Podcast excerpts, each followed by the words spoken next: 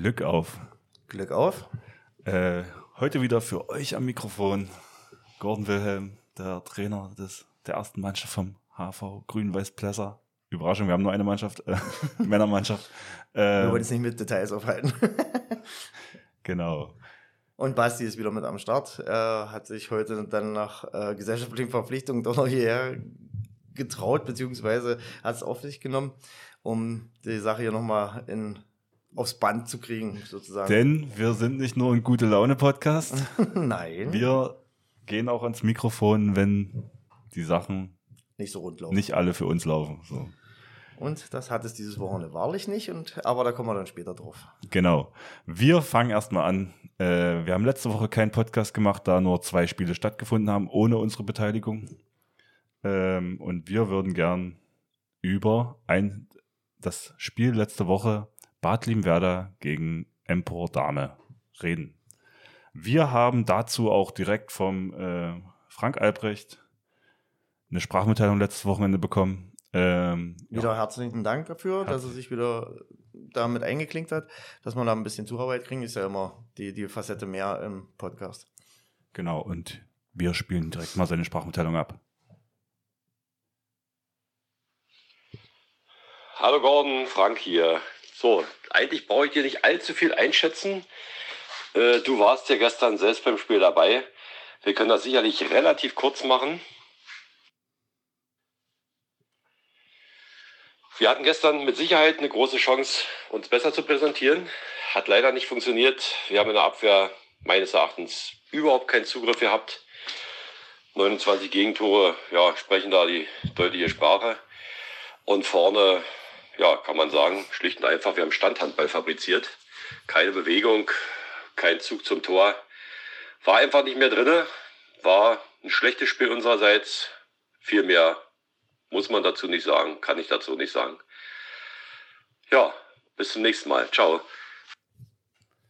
Gut, ähm, Endergebnis war was war ich? 29, 25? 29, 25. Ich finde jetzt auch nicht äh, unglaublich schlecht. Nee, also äh, Frank hat insoweit äh, alles.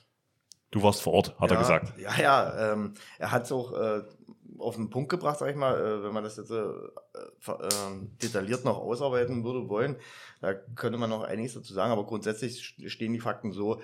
Äh, Damen hat es Liebenwerder zu einfach gemacht, das Tore werfen. Die sind, sobald sie ein bisschen Tempo aufgenommen haben, unheimlich unbedrängt durch die Deckung marschiert. Das ist äh, Dame unüblich gewesen. Und vorne lastete äh, zu viel auf äh, Albrecht Junior, so dass da sind die anderen nicht äh, dem gewachsen gewesen. Da fehlte ein- erstmal für den Junior fehlte der, der Hereinknecht am Kreis als Anspielstation, so dass er da meistens äh, allein abschließen musste. Und ähm, ich denke mal auch in der äh, Zusammensetzung haben sie noch nie richtig zusammen, haben sie noch nie gespielt. Also da, da fehlte schon die Bindung von dem einen oder anderen. Kann man natürlich jetzt von die Mörderseite auch dagegen halten. Die haben in der Besetzung auch noch nicht zusammengespielt, haben viele junge Spieler integriert jetzt äh, aus der A-Jugend, die ihre Sache, denke ich mal, wenn das tatsächlich so ist, das ist das erste, zweite Mal in der Kombi aufgelaufen sind, dann haben sie Sache relativ gut gemacht, finde ich. Hatten auch das Tormannspiel auf ihrer Seite, sodass das im Ergebnis dann so zustande gekommen ist. Also ein berauschendes Handballfest war es nicht, aber der Sieg ging verdient an den Werder und ja, da, er hat schon recht. Also ich nehme mal an, wenn Herr Reinknecht noch mit dabei gewesen wäre, hätte das Spiel auch anders laufen können. Da wäre auch die Intensität, glaube ich, in der Deckung bei Dame was etwa eine andere gewesen. Aber so ist es halt in die Bahn gelaufen, wie es am Ende sich ergeben hat und das verdient. Genau. Also ich würde auch sagen, wir hatten gesagt, also wir hätten ja Bad Limwerda eh als Favoriten in dem Spiel ähm, einsortiert. Aber nach unserem Spiel hätte ich gesagt, okay, das ist so klar, wie ich es vorher dachte, wird's nicht. Hm. Aber wenn du sagst, dass der Kreisläufer gefehlt hat, was ja wirklich eine wichtige Achse für Dame ist, Ja. äh, Aufbauspieler, Kreisläufer, habe hab ich auch am eigenen Leibe er, er, erfahren müssen in unserem Spiel. Und er arbeitet ja auch in der Deckung ordentlich mit Ja. weg. Also da ist er ja auch äh, kein Kind von Traurigkeit und ein emsiger Arbeiter, das muss man ja lassen. Ja, äh, kommen wir noch, vielleicht kann das andere Ergebnis noch erwähnen, der Vollständigkeit halber, die Grün-Weißen aus Finsterwalde, die zweite hat gespielt gegen Roland Schwarzheide. 34, 25 gewonnen. Äh, ich denke, das wurde äh, auch so ein Start-Zielsieg bestimmt. Ähm, ich habe mir jetzt die Torverteilung nicht weiter angeguckt, aber das Ergebnis war so zu erwarten. Und ähm, ich sage mal, sie haben es im Rahmen gehalten. Und wenn wir unser Ergebnis vorher in Filzerwalde betrachten, dann müssen wir uns gegen Schwarzheide dann nur noch ganz schön strecken, damit wir wenigstens da noch mal Punkte holen. Weil das ist ja in ähnlichen Rahmen, so dass eigentlich Roland sich ganz ordentlich verkauft hat, muss man sagen. Genau. Sie sind es ja auch nicht gewohnt, mit Paste zu spielen und dann, denke ich mal, wird bei Fensterwalder die Bank wieder voll gewesen sein und so dass das ein erwartbares Ergebnis ist und wie gesagt, keine Überraschung. Ja, ich glaube auch, also wenn ich jetzt so einen Spielbericht sehe, äh, die Tore ist, Finsterwalder hat äh, Nummer 15 hat äh, acht Tore gemacht und das, ich glaube, ist auch eine der, ich glaube, der Rechtshalbe gewesen. Bei, mhm. Also die anderen beiden, die bei uns zweistellig getroffen haben, die haben nicht so äh, hochgegriffen wie unsere, äh, so, so, ja. so torerfolgreich, aber reicht ja, wenn jemand anderes ist. Dann. Genau. Also es war gut verteilt auf alle mhm. Beteiligten. Da wird es auch wahrscheinlich viel über die zweite Welle gegangen sein, denke ich mal. Ja, oder schnell ausgekontert oder wer weiß. Ähm, wir waren nicht vor Ort, können das nicht genau wiedergeben.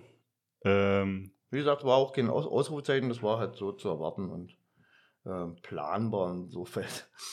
Ja. Deshalb können wir da jetzt auch einen Deckel drauf machen und hopsen auf den nächsten Spieltag. Genau, wollen wir erstmal, bevor wir zu unserem Spiel kommen, äh, SV Herzberg gegen Roland Schwarzheide. Die haben auch gespielt gestern. Und zwar ähm, 31, 28 hat Herzberg zu Hause gegen Roland Schwarzheide gewonnen. Da bleiben wir auch gleich wieder bei Roland Schwarzheide. Äh, ordentliche Leistung, ordentlich verkauft. Ja. Wir haben mal mit Basti vorhin die äh, Spielerdecke und die Torverteilung mal äh, nachgeguckt. Bei Roland muss viel über den Kreis gegangen sein, erstaunlicherweise. Aber ist ja eben auch ihr größter Spieler, der da am Kreis vor Ort ist. Und äh, dass das auch eine Waffe sein kann im Angriff für sie, ist ja dann verständlich. Äh, wird aber sonst scheinbar nicht so ausgenutzt, beziehungsweise kommen die Anspiele nicht so. Jedenfalls hat er gestern ordentlich zugeschlagen und insgesamt ist es für sie ein achtbares Ergebnis. Herzberg nicht ganz im Vollbesitz äh, der mannschaftlichen Stärke, ähm, hat sich da scheinbar schwerer getan, als ich es erwartet habe. Und da hat äh, der Herr Schiffner mal wieder sich von der besten Seite gezeigt. Da hat er mal wieder aufblitzen lassen, wozu er imstande ist, wenn er heiß läuft. Ja, Top-Torschützen jeweils mit neun Toren. Ähm, also einmal bei Herzberg Schiffner Rico und äh, bei Roland Sportheide der äh, Niedrig Sven mit neun Toren. Das ist der Kreisläufer. Ja, genau, da haben wir nachgeguckt. Genau. Die haben wir ordentlich durchgezogen. Ja, äh, ich finde Achtungsergebnis in Herzberg mit. Auf jeden Fall, auf jeden Fall. Drei Toren nur. Das bedeutet, dass Roland Schwarzheide nicht schlecht aus den Startlöchern gekommen ist nach der Pause und äh, sofort wieder auf ihrem Leistungsniveau sind. Also wir sollten uns da auf jeden Fall warm anziehen, wenn wir die zu Hause begrüßen. Ich sehe gerade noch, bei Roland äh, gab es ein, eine rote Karte ohne Bericht. Mhm. In der 56. Ah ja, verschmerzbar. Ja, das war wahrscheinlich dann ja, in der Crunch-Time im Eifer. Notbremse, genau. Notbremse irgendwie oder passiert, kennen wir alle. Na, wahrscheinlich nur gedacht, da geht noch was, da müssen wir jetzt alle registrieren. Gut, dann kommen wir zu unserer schweren Aufgabe heute, ja. äh, zu unserem Spiel. Wir haben unser Heimspiel in der Elbe Elsterhalle in Elsterwerda gegen Elsterwerda 22-25 verloren. Von äh, Beginn an lagen wir hinten. Es war für Elsterwerda quasi ein Start-Ziel-Sieg. Ja, äh, meine bessere Hälfte hat gerade noch gemeint, das ist doch gar nicht so schlimm, das Ergebnis. Und dann haben wir mit Basti Unisono da gesessen und haben gedacht, doch, das ist schlimm. Äh, wie gesagt, da sind mehrere Faktoren. Die Erwartungen waren hoch. Ja. Ähm, und die ja, Umstände. Die, die Erwartungshaltung war hoch, äh, die auch von unseren, äh, sagen wir mal, Vereinsforderern da äh, reingetragen wurden. Ähm, hinzu kam noch, dass die Erwartungshaltung noch gesteigert wurden dadurch, dass äh, Elsterwerda leidliche Personalprobleme hatte. Umso bemerkenswerter ist natürlich die Leistung, die sie dann abgerufen haben. Das wollen wir ohne Umschweife anerkennen. Ähm, ja. Die hatten ein paar Ausfälle zu verzeichnen, die auch namhaft waren, sage ich mal. Aber trotzdem, sie haben von Anfang an das Zepter übernommen. Mein taktisches Konzept war nach dem 3-0 quasi schon, hatte sich schon pulverisiert. Ich musste da schon wieder eingreifen und eine andere Deckungsvariante wählen, als ich eigentlich wollte, weil wir mit einer 5-1 überhaupt nicht klargekommen sind und die Zuordnung nicht hingekriegt haben. Und dann hieß es eigentlich nur hinterherrennen und wir, wir haben uns mordsmäßig schwer getan. Erst ging sowohl hinten als auch vorne nichts äh, weder äh, Angriffsleistung tauglich noch die Abwehr. Das hat sich dann im zweiten Durchgang insoweit gebessert, als wir endlich mal Zugriff in der Deckung gekriegt haben. Dann auch eine, ins Spiel gekommen sind. Wir waren ran an, mit einem Tor, 1918 oder sowas. Kann das richtig sein? Warte. Ähm. Ja, du hast recht. In der 44 Minute stand es 1920. Dann hatte Knut Fechner schnell eine Auszeit für Elzevada eingeworfen, Ja. die scheinbar richtig war. Dann haben sie weil- direkt zwei Tore gemacht. Genau, und dann waren wir wieder hinten. Dann ging es auf vier, äh, waren wir zurück, fünf zurück und da waren eigentlich die Messen schon gelesen. Also eigentlich kann man sagen, der, der, der 3-0-Lauf zum Anfang in den ersten Minuten, der hat uns eigentlich schon den Sieg gekostet.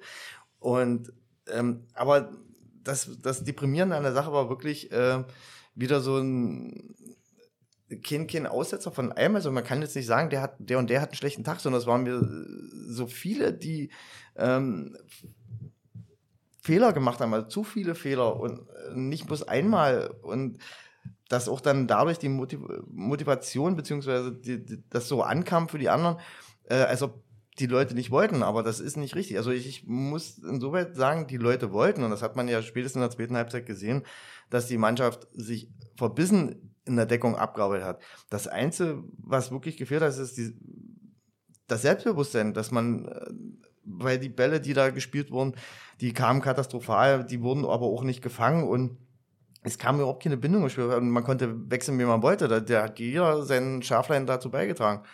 Ich kann da nicht mal großartig jemanden rausnehmen. Also ähm, wenn ich Robert attestiere, dass er in der Deckung wirklich eine Wahnsinnsleistung abgerufen hat, dass er wirklich geackert hat wie ein Pferd, muss ich auf der anderen Seite wieder sagen, ähm, er hat aber manchmal auch den entscheidenden Schritt nach vorne vergessen und äh, mitzugehen. Und äh, ja, Stefan hat getan, was er konnte. Der hat am Kreis super vorne gearbeitet da, und in der Deckung auch äh, den entscheidenden Umschwung mit äh, reingetragen. Aber hat am Ende halt nicht gereicht. Das muss man halt so sagen. Ich habe da noch eine Frage. Äh, meine Mom war ja auf der Tribüne Mhm. und es, äh, es wurde sich öfters gefragt, warum Stefan nicht im Rückraum gespielt hat. Ähm, das Problem war bei Stefan, dass er jetzt die letzten Male nicht zum Training war. Ich äh, habe zwar versucht, da vorher zu erklären, was da gelaufen ist die letzten Wochen, aber ähm, A, brauch ich einen, brauchte ich einen zweiten Kreisläufer ähm, und B, ähm, wie gesagt, war ich mir nicht sicher, inwieweit er tatsächlich äh, da in dem System mit funktionieren könnte. Dann hätte ich wieder sagen müssen, das und das können wir nicht spielen, weil Stefan das noch nicht mitgemacht hat, beziehungsweise die letzten Male nicht mit eingeübt hat. Das wäre eine Variante gewesen, aber ich hätte dann eher Robert nochmal auf der linken Halbe gebracht oder so, aber dadurch, dass Felix auch da war, sah ich jetzt nicht so die Notwendigkeit, äh, noch einen weiteren Aufbauspieler zurückzuhalten, sozusagen. Also er hat ja auch den, den Part, den er dann übernommen hat, äh, gut ausgefüllt. Das war ja Fall. eine gute Arbeit, die er da geleistet hat. Das Ball am Ball hatte und er hatte eigentlich alle, Genau. die in seine Richtung kamen. Ordentlich Also gegen äh, zwei, drei Leute durchgesetzt teilweise. schön durchgesetzt und das wurde ja Und auch immer, immer sieben Meter Genau. bekommen. Dass wir dann nicht alle reingemacht haben, gut. Andere Sache. Ja. Oh, Miele, zwei. Zwei haben wir nicht reingemacht. Nein, das ist Ich, ich habe die nicht reingemacht. So, und dann sagen wir, äh, das, darauf wollte ich jetzt nicht genau. Ich will es bloß mit eingezählt haben. Und wenn wir dann noch die, ähm, es war ja dann in der zweiten Halbzeit äh, das, das äh, zum Haare raufen, diese Geschichten, wie du arbeitest hinten die Bälle, weil du in der Deckung wirklich äh, gut oder sagen wir mal zufriedenstellend gearbeitet hast, weil dann ging es einigermaßen mit der Verschieberei, du hast ja vorhin kritisiert, dass es nicht hundertprozentig funktioniert hat, was richtig ist, aber es war auf jeden Fall ein Qualitätssprung zur ersten Halbzeit und äh, dass wir da viele Bälle uns geholt haben, die wir aber leider vorne dann wirklich kläglich vergeben haben, muss man sagen. Also wir, diese Pässe im Halbfeld nicht an den Mann gebracht und auf die Füße beziehungsweise zu weit oben gespielt, das war schlimm anzusehen. Und ähm, man muss ja auch sagen, Elsterwerder hat ja den gleichen Ball gehabt und bei denen lief es anders. Und die haben dann eben immer das, was wir haben, vorne wieder weggeworfen. Das war dann sozusagen im Umkehrschluss die Einladung für ihre leichten Tore und darauf haben sie sich angelegt. Wenn sie dann in 3 gegen 3 oder 4 gegen 3 äh, auf der Halbposition drauf zukommen können mit Tempo, dann ist es halt schwer, die Gebrüder Heidian zum Beispiel zu halten. Da ist halt äh, Masse und Klasse zusammen und dann wird es schwer. Und da haben sie die einfachen Sachen auch eiskalt genutzt. Und die Schiedsrichter haben auch viel immer 1-1 laufen lassen. Also die äh, wenn, ja, wenn, lang laufen lassen? Sehr, ja, das Langstellen. Aber, aber wollen wir, also wir haben vorm Spiel gesagt, die Schiedsrichter werden das Hochklassigste an diesem Spiel sein. Würdest du nach dem Spiel bei der Aussage bleiben? Ja, bleibe ich. das, äh, das vielleicht bloß knapp, aber äh, sie sind nicht auffällig gewesen. Sie haben nee, gut souverän, gefilmt. Souveräne Leistung. Ja, vollkommen unaufgeregt. durchgezogen. Vollkommen unaufgeregt und gleichmäßig durchgefilmt. Das muss man lassen. Das war gut.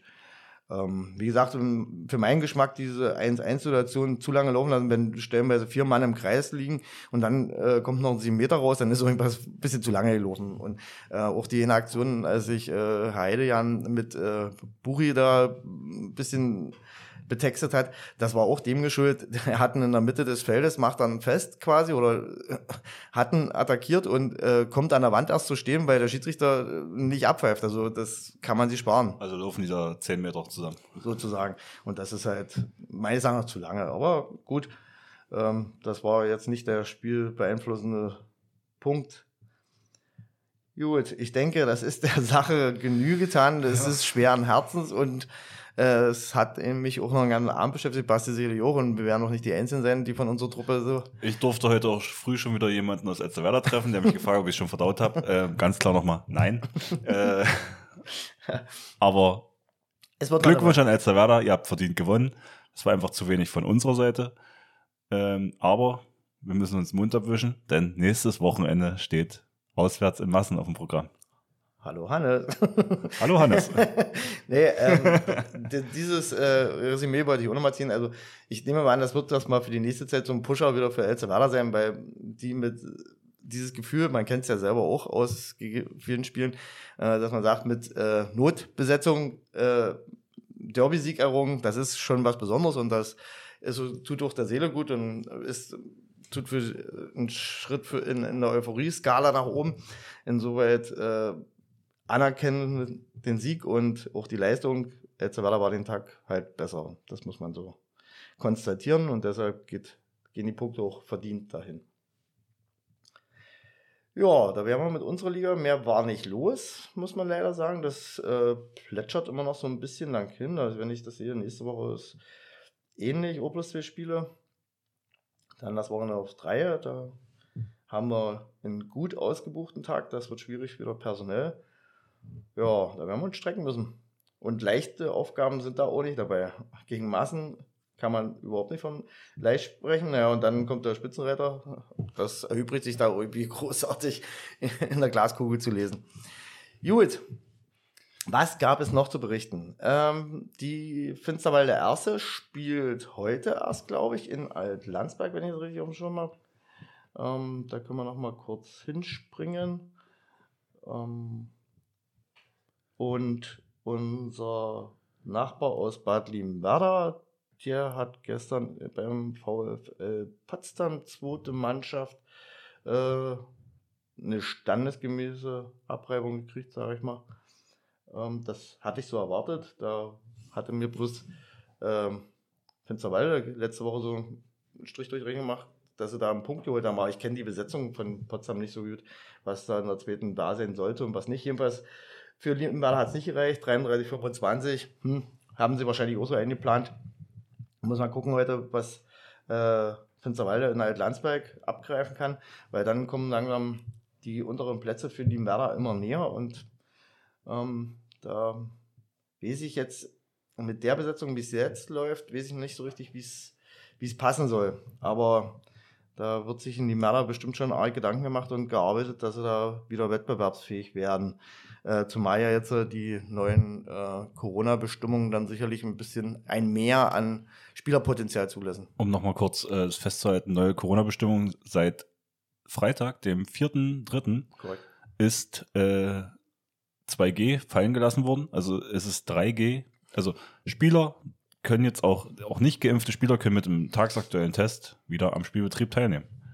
Genau. Und bei Limberda, wenn ich das richtig äh, gehört habe, ähm, ist es wohl so, dass da auch äh, durch die 2G-Regelung natürlich äh, auch ein erheblicher Trainingsrückstand bei einigen Spielern aufgelaufen ist. Ähm, und die werden jetzt arg ackern, denke ich, dass sie das aufarbeiten und dann müssen sie nämlich ganz schnell wieder in die Spur zurückkommen, weil sonst wird es nämlich nochmal pupig mit einem Abstieg. Und das wollen sie sicherlich vermeiden.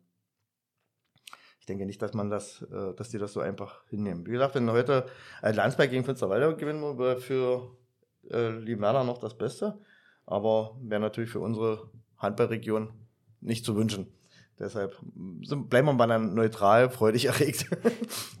so, äh, die anderen Ligen sind nicht äh, mit Mannschaften, also die Verbandsliga nicht so besetzt mit Mannschaften, die mit uns mal irgendwie so verbandelt oder irgendwie längerfristig unsere Gegner waren.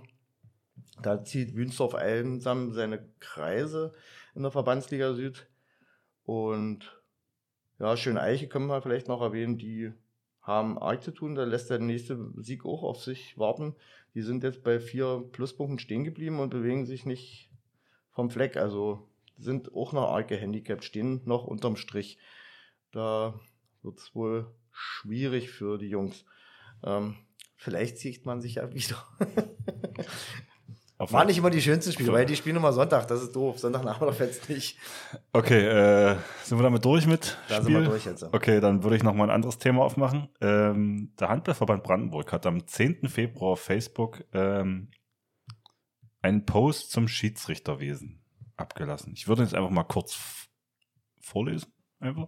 Also der, der Post ging, die Situation im Schiedsrichterwesen ist angespannt. Zu wenige wollen Handballspiele pfeifen. Der, der Schiedsrichterausschuss geht jetzt offensiv auf die Suche. Siehe folgender Brief. Ähm, ich würde ja sagen, das trifft, also ich denke mir so, boah, gut, ihr geht endlich mal offensiv auf, äh, wir brauchen mehr Schiedsrichter, das sehen ja alle so, oder? Also, das, also ich krieg's nur so stellenweise mit bei uns im Verein, dass es immer ein relativer Krampf ist, ähm, ja, für die Ansetzung, die Schiedsrichter zu akquirieren. Weil immer wieder die gleichen jedes Spiel pfeifen müssen, gefühlt. Ja, ähm, die, die Schiedsrichterkader sind begrenzt. Also wir sind ja ein relativ kleiner Verein. Da gibt es ja Vereine mit wesentlich größeren Mitgliederzahlen und auch einem wesentlich größeren Etat, sage ich mal. Und die sehen sich nicht in der Lage, äh, Schiedsrichter zu stellen im, im Spielbetrieb äh, und zahlen dann lieber äh, erklägliche Summen in die Kasse des HVB. Ähm, was, wozu die verwendet werden, weiß ich nicht. Da könnte man vielleicht mal Interesse halber mal nachfragen, weil ja da wäre im Umkehrschluss dann die Möglichkeit ja gegeben, aus diesen Geldern mal die Breitenarbeit und da fängt es meines Erachtens an. Ja. Ich, ich würde würd noch mal kurz, ähm, also dieser Brief vom, vom HVB, der da verteilt wurde, geht ähm, los auf der Suche nach dem Nachwuchs. Liebe Sportfreunde, wir, der Schiedsrichterausschuss vom Handballverband Brandenburg, sind immer auf der Suche nach Schiedsrichterinnen, die, in Ambi die Ambitionen haben, Spiele in den höchsten Ligen des Landes und darüber hinaus leiten zu wollen. Ich finde, da ist meine Hoffnung schon direkt abgestorben. so, weil, weil ich denke, wir brauchen eigentlich ähm, mehr Breite an der Basis, um dann vielleicht die, dass, Ja, da, dass man- da Leistungskader herauswachsen können. Man muss sich das ja auch so wie äh, die berühmte Renten Rentenpyramide, so muss man sich das mit der Pyramide beim Leistungsschiedsrichter äh, auch vorstellen. Wenn ich keine Breite habe, kann äh, finde ich auch keinen, der dafür vielleicht interessiert ist oder äh, die Ambitionen hegt, mal höherklassig zu pfeifen. Wenn er sich dann rausstellt, habe ich ja vorhin mit dir schon diskutiert drüber, ähm, dann welche dazukommen oder sich über die Jahre dann herauskristallisiert, nee, für die erste Mannschaft reicht das Leistungsvermögen nicht. Ähm, vielleicht interessiert mich dann der Schiedsrichter, da kann ich da höherklassig angreifen und kann da beim höherklassigen Handball mitwirken und äh, finanziell wird's ja auch ein bisschen besser be- als in der Breite unten bezahlt, aber ähm, ich nehme mal an, wegen Geld wird's keiner machen. Es sei denn tatsächlich, hier, wenn du als Student jedes Wochenende fährst, dann kommt, wenigstens hast du den Tank vielleicht voll. Gut, bei den jetzigen Preisen Bei den vielleicht jetzigen nicht mal Preisen nicht das. ähm, aber das wäre vielleicht so ein Anreiz. Aber es kommt halt nur über die Breite zustande und da äh, liegt meines Erachtens der Hase im Pfeffer. Das Witzige ist, es gab ja auch einen Kommentar dazu, also es gab vier Kommentare bei diesem Facebook-Post ähm, Vielleicht sollte der HVB mal daran arbeiten, dass im August letzten Jahres begonnene Grundlehrgänge mal beendet werden. Also da, die haben es ja mit Jenny und mit Tom auch so. Die haben äh, eine Schiedsrichterprüfung gemacht, haben da kein Ergebnis dafür. Also das weiß keiner, was da so ist. Darauf hat äh, auch der jemand vom HVB wahrscheinlich geantwortet. Äh, aktuell liegt die Durchführung der Grundausbildung für Schiedsrichter und Zeitnehmer immer noch im Aufgabenbereich der Spielbezirke. Also da wird sich irgendwie der, der Ball zugeschmissen. Zugeschmissen und äh, schön der schwarze Peter äh, weggeschoben. Naja, sagen wir nicht schwarze Peter, aber das ist, das ist dann wieder der, der Punkt. Äh, wer kümmert sich dann letztendlich dann, dann drum? Und das muss sich jemand kümmern und es sollte auch äh, nach den ähm, Umständen, die jetzt geherrscht haben, war es ja möglich, alles via online zu machen. Also die Lehrgänge wurden online abgehalten. Man konnte seinen Lauf einreichen und das muss meines Erachtens bis zur Leistungsklasse 3 muss das reichen, das muss gehen. Und so muss es auch mit den Breiten, also mit den Einsteigerklassen sozusagen sein, dass man sagt, äh, sie können die Prüfung online ablegen. Wenn sie ihre Zeit haben, dann können sie die und die Sachen aufrufen und dann den Test durchführen. Und das muss so weitergeführt werden und so die Zugangserleichterungen ja, müssen einfach, einfach die Ein Einstiegshürde. Weil, genau. Weil am Ende, wenn du diese Prüfung hast, du pfeifst ja eh nicht direkt Männer. Du pfeifst doch dann wahrscheinlich erstmal Jugendspiele.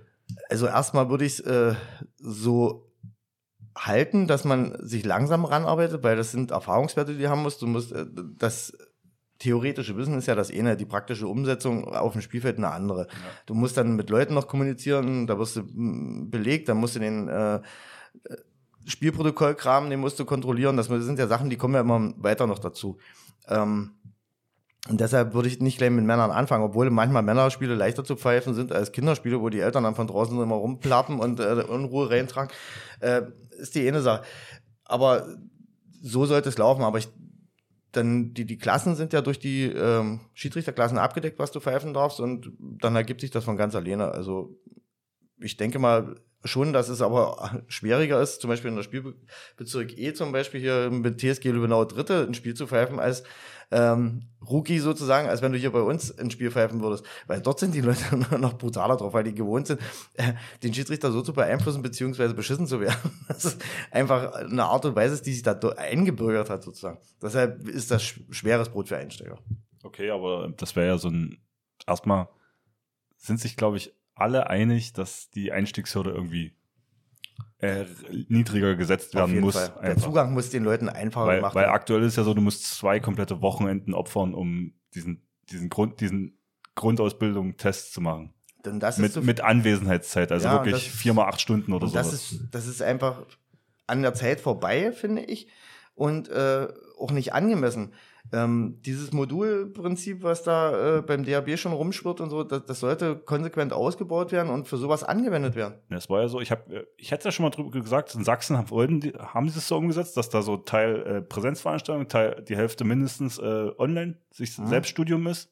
Und ich hätte nur im gleichen Atemzug, hatte ich ja mal äh, intern gefragt und da wurde gesagt, nee, Brandenburg macht das nicht. Mhm, genau. Und jetzt hatte ich ja irgendwann mal gelesen, dass sie es doch machen wollen, weil es ja vom DHB irgendwie offiziell gewünscht ist, dass es einheitlich wird in Na, Deutschland. Du kannst es ja sozusagen durchspielen. Du kannst ja beim DHB auf der Seite anmelden und kannst das ja durchspielen, wenn du willst. Okay. Du bloß nicht anerkannt, also bei uns noch nicht.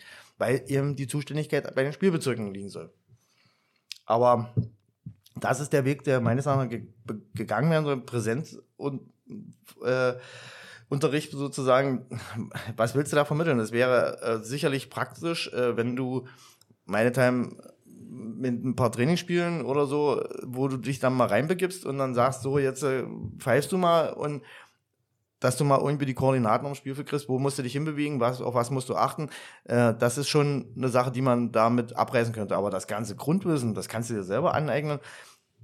Beziehungsweise, wenn du in, der, der muss ja der Schiedsrichterwesen muss ja dann einer betreuen, wo du mal eine Frage hinrichten kannst als junger Kerl, beziehungsweise als Einsteiger, dass du sagst, ja, was ist denn damit und äh, wie, wie habe ich die Regel auszulegen, dass du da rückfragen kannst und dann, wenn du dich bereit fühlst, dann sagst, ich möchte jetzt die Prüfung ablegen und dann kriegst du deinen Zugang und zack, ab geht's.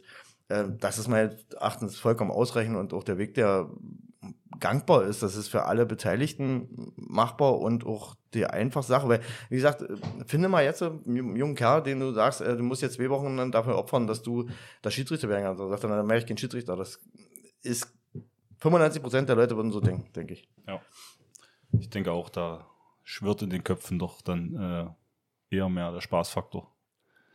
Ähm, gut.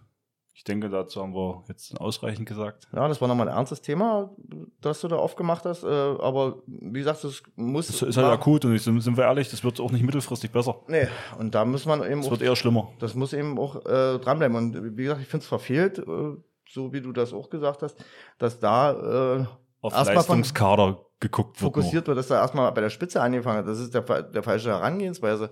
Wir müssen von unten anfangen, die Leute nach oben zu drücken, aber nicht von oben zu sagen, hier, wir suchen jetzt nur einen Leistungskader. Wir picken da drei, vier raus. Bloß mal als Beispiel, gestern die Jungs, die bei uns gefilmt haben, da wurde gemunkelt, dass die sonst äh, Brandenburg-Liga und Ostsee-Spree pfeifen. Ähm, das ist doch nicht Sinn und Zweck der Sache, dass wir so eine Leute ausbilden, um, um, um so eine Qualifikation zu haben. Da steckt noch nach den jetzigen Maßstäben viel Zeit dahinter, um das äh, so auf die Leistungsebene zu wuppen. Äh, und dann schickt man die Leute zu Verba äh, Landesligaspiel. Das ist, nee, das ist Verschwendung. Das ist Perlen vor die Säue sozusagen. Deshalb war auch der Spruch davor, das Hochklassigste bei uns an dem Spieltag war tatsächlich der Schiedsrichter gespannt. Gut. Ähm, du hattest noch ein anderes Thema. Ne, was nicht so ernst ist. Na, sagen wir so, ich habe jetzt äh, erstmal noch die Seite auf deinen äh, Anraten hin nochmal aufgemacht. Äh, am, ihr werdet sicherlich, also Handball Interessierte werden es mitgekriegt haben, am 21. Februar diesen Jahres wurde das erste Mal der German Handball Award verliehen in den verschiedenen Kategorien. 15 äh, an der Zahl war eine illustre Auswahl an Preisträgern. Ich will jetzt nicht alle äh, einzeln vorlesen, ich will bloß mal noch den ähm, ähm, nochmal den Stellenwert dieser Geschichte sozusagen ein bisschen in den Fokus richten. Äh, dafür, dass es das erste Mal präsentiert wurde, hat es verhältnismäßig viel Medienecho gegeben. Äh, die Beteiligung bei der Abstimmung war auch sehr gut, äh, so dass ich denke, dass es für einen Handball doch so eine Werbeveranstaltung sein könnte, werden könnte, ähm, die so ein bisschen eine Marke präsentiert beim Handball und das sollte weitergeführt werden. Weil, wie gesagt, das Interesse war da. Ich fand es auch sehr illuster, was man da, da hat man ein paar Leute dann auf immer im Fokus gehabt, die man vielleicht so gar nicht beachtet hat oder was die geleistet haben im Jahr. Ähm, zum Beispiel jetzt bei den Beach-Handballerinnen, dass die Europameister geworden sind und sowas. Das ist schon nicht schlecht. Gut, sind mal dazu auf äh, eingegangen. Dann wollte ich nochmal, oder das liegt uns mit Basti ja sehr am Herzen, diese Geschichte. Aus dem Grund schon alleine, dass wir den ein paar Ausgaben gratis kriegen. Und zwar die Bock auf Handball, die Ausgabe 6 war erschienen. Ähm, Themen sind diesmal äh, Julian Köster ist im Porträt ein bisschen. Ähm, dann unsere Mädels, die bei Ferencvaros Budapest spielen, Emily Bölk und Co., wie sich dort zurechtfinden und wie der Alltag dort aussieht. Ähm, was haben wir noch? Ach, was vielleicht interessant ist, das ist so mehr so mein Ding. Ähm, Handballschuhe. Wer auf der Suche nach neuen Handballschuhen ist, kann sich da mal informieren, welcher Handballstar wie Robert Weber oder so, was die für Schuhe tragen und warum sie die tragen. Und Paul Drucks ist doch nur interessant, oder? Der, der Handballschuh, der sich aufgelöst hat beim Spiel dort. Genau, den hat er wahrscheinlich mehr als äh, acht Wochen getragen. weil, weil, ich hatte gerade bei Robert Weber nochmal gelesen, der braucht aller sieben bis acht Wochen neue Schuhe, dann sind sie durch, dann werden sie zu weich und ausgelatscht. Aber die trainieren noch ein bisschen öfter als wir. Klein wenig, würde ich meinen. und ähm, ja, und da ist vielleicht für, für den einen oder anderen so ein bisschen Vorbildcharakter da, dass man sich daran orientiert, was trägt der Kerl. Ja, und ansonsten bei der, wird bei der SG Bietigheim mal hinter die Kulissen geschaut. Das ist vielleicht interessant. Ähm, genau, und dann zeigt äh, Marcel Schiller, wie man einen Dreher ansetzt.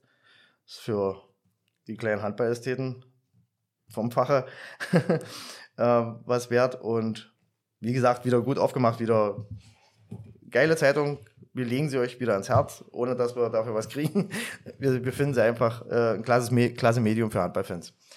Jo, das sollte es von unserer Seite gewesen sein. Ich muss jetzt nämlich weiter, weil der SCM spielt. und da drückt man natürlich wieder die Daumen.